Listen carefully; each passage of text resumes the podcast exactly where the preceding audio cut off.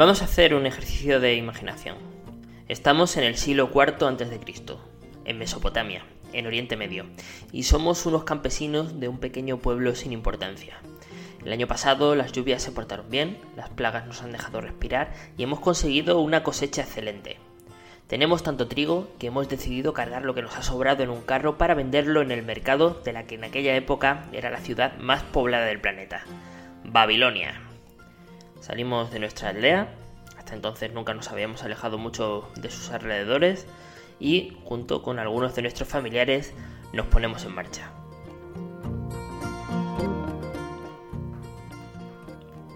Durante el día, el calor a veces es insoportable y el polvo no tarda en cubrirnos a nosotros en nuestra pequeña caravana de arriba abajo. El clima local es seco y en aquella parte del mundo, lo que hoy sería Irak, no llueve más de unos pocos de días al año.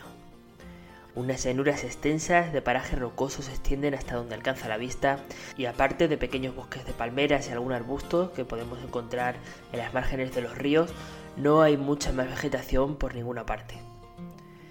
Bueno, pues van pasando las jornadas y estamos ya muy cansados. ¿eh? maldecimos todo el rato la hora en la que se nos ha ocurrido comenzar aquel viaje. Cuando, por fin, un día, al atardecer, llegamos a nuestro destino. Y no nos queda más remedio que detenernos porque lo que tenemos ante nuestros ojos nos deja con la boca abierta. Por encima de los altos muros, dejando atrás la puerta de Istar, la puerta de las estrellas, a lo lejos, apoyándose contra las paredes del gran palacio imperial, en forma de figurat, y dándonos la bienvenida, se encuentran la que será por siempre recordada como una de las siete maravillas del mundo antiguo los jardines colgantes de Babilonia.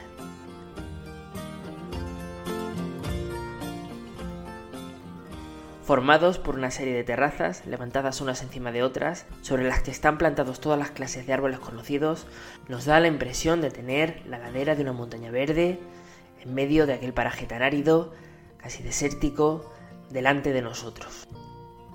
Bien, pues de esto vamos a hablar en el episodio de hoy. No es una de las maravillas más famosas de todas, de las siete de hecho es la que antes dejó de existir y aunque la gente ha escuchado hablar de ella, sabe que existe, en general no hay mucha idea sobre lo que estos jardines eran en realidad, cosa que vamos a intentar resolver.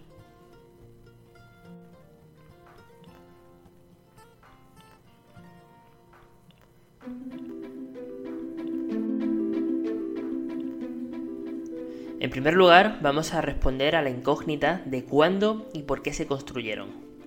Aquí nos encontramos con un problema, porque, como pasa siempre que nos vamos atrás en el tiempo, historia y leyenda enlazan sus caminos de modo que resulta complicado diferenciar lo que es mito de lo que pasó en realidad.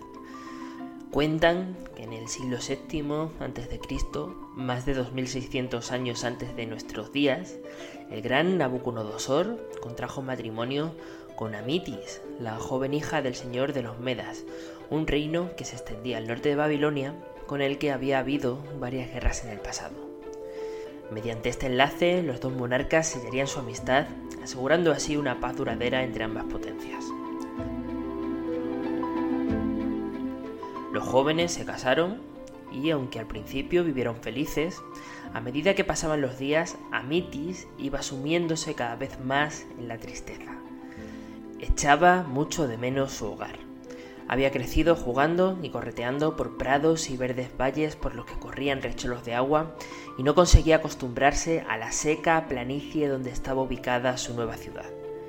Nabucodonosor, que estaba muy enamorado de su esposa, queriendo complacerla, no dejó de darle vueltas al asunto hasta dar con la solución. Ya que ella no podía volver a su querida tierra, a sus queridas montañas, le traería esas montañas aquí. Y de este modo ordenó que fueran iniciadas las obras de construcción de los jardines.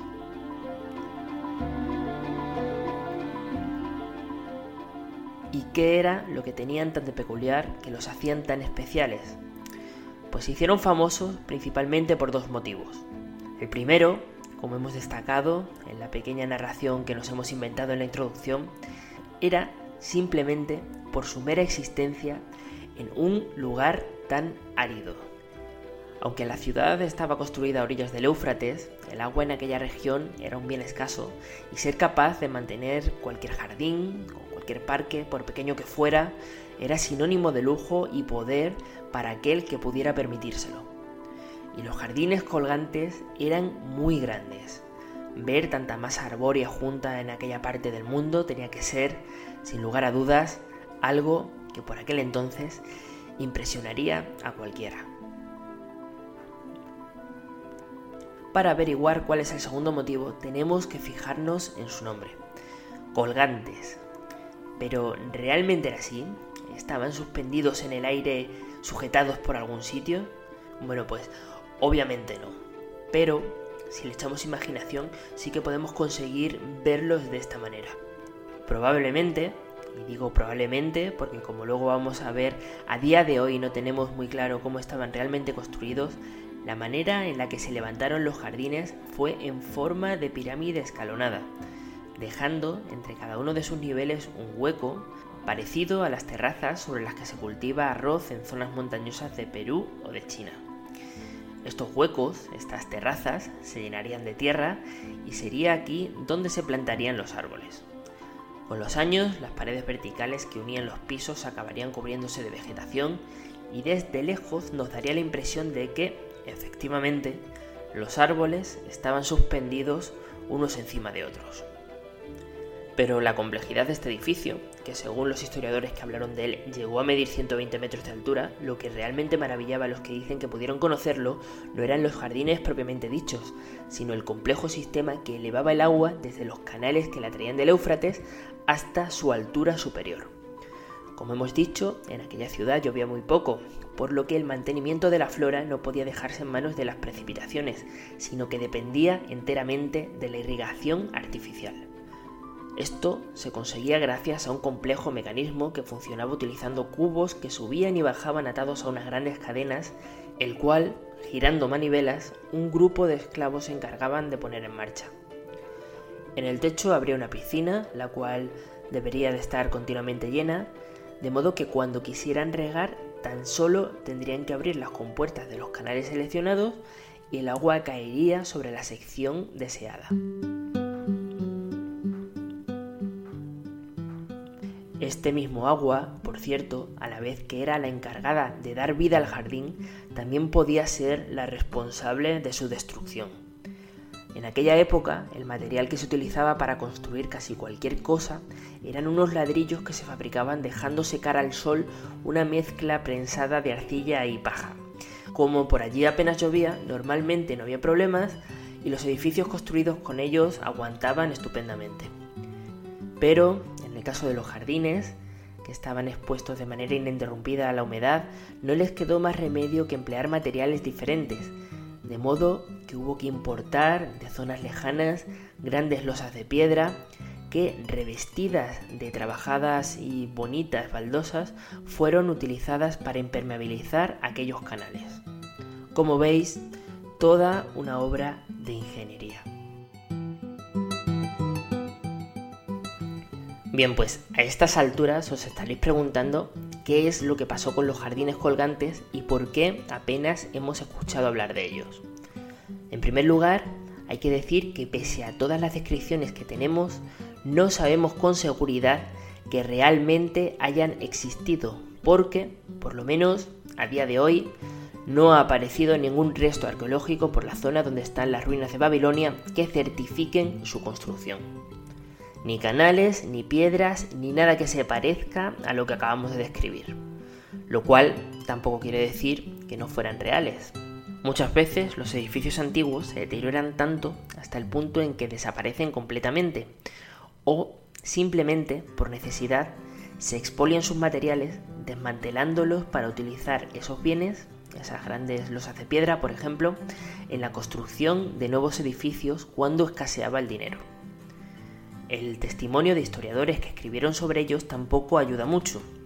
Los más importantes, como Estrabo o Diodoro, que vivieron durante el siglo I a.C., unos 500 años después de su hipotética construcción, lo que hacen es reescribir pasajes de antiguas obras que en su época tenían ya varios cientos de años. Es decir, que ni vieron por sí mismos los jardines ni hablaron con nadie que los hubiera visitado. Tampoco juega en su favor que otros historiadores, como Heródoto de Alicarnaso, que vivieron durante el siglo V a.C., escribieran e incluso llegasen a hacer listas sobre los grandes monumentos de su tiempo sin hacer ninguna mención sobre ellos. Lo cual nos coloca ante tres hipótesis diferentes. La primera de ellas es que nunca hayan existido.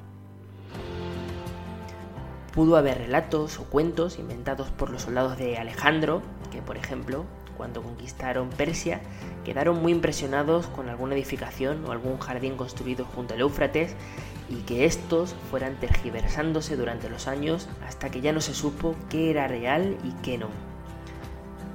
La segunda opción es eh, justo la contraria. Los jardines colgantes de Babilonia existieron. Aunque la información que nos ha llegado sobre ellos no sea de mucha calidad, son muchas las fuentes que los mencionan y puede ser que lo que ocurre es que simplemente o han sido destruidos y ya no queda ni rastro o aún no los hemos encontrado. La tercera vía, y esta es por la que se está inclinando la balanza según la información que va apareciendo últimamente, es que los jardines existieron, pero no estarían ubicados donde pensamos que estaban, motivo por el cual no los hemos encontrado. Hemos buscado donde no era. ¿Y por qué digo esto? ¿Os acordáis de Nínive, la capital del imperio asirio? Ya hemos hablado sobre ellos en otros audios. Bueno, pues en esta ciudad, estaba a unos 500 kilómetros de donde se encontraba Babilonia, sí que se han hallado indicios de que algo muy parecido a lo que hemos descrito anteriormente pudo ser erigido por la zona. Aquí sí que se han desenterrado tablas con registros en los que se cita la existencia de unos jardines muy lujosos y recientemente también hemos encontrado restos de obras de canalización que hacen sospechar que algo que necesitaba mucha agua tuvo que construirse por allí cerca.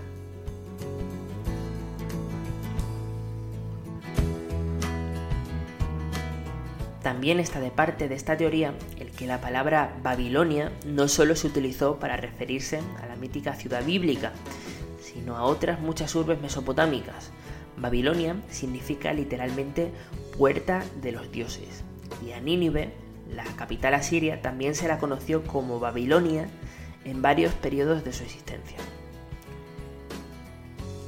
De todas formas, y asumiendo que las leyendas fueran ciertas, el futuro de los jardines estaba ligado al de su ciudad.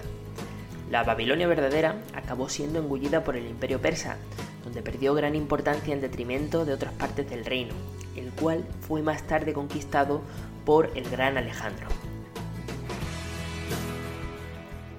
Cuando este murió, sus generales acabaron repartiéndose el imperio, comenzaron a guerrear unos con otros y la ciudad fue cambiando muchas veces de mano. La inestabilidad de la zona y las guerras provocaron que a medida que pasó el tiempo sus habitantes fuesen deportados o se vieran obligados a mudar a otros sitios y la región acabó despoblándose.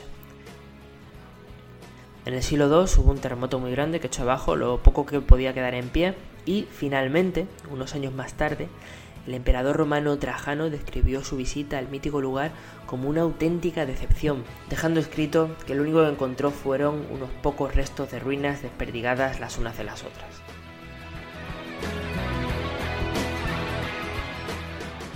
Bueno, pues con esto llegamos al final. Espero que hayáis encontrado esta historia interesante, que os hayáis pasado bien os invito a buscar el nombre del programa, Historia de Construida, en Google y a que os unáis a las redes sociales para estar al tanto de las últimas noticias, así como para ver fotos y vídeos sobre esta maravilla que iré subiendo para que las veáis.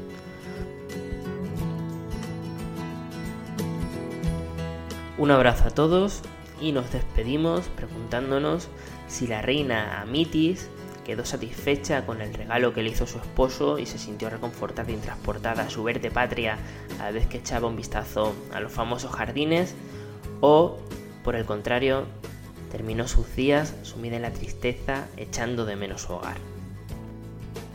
Nos escuchamos pronto.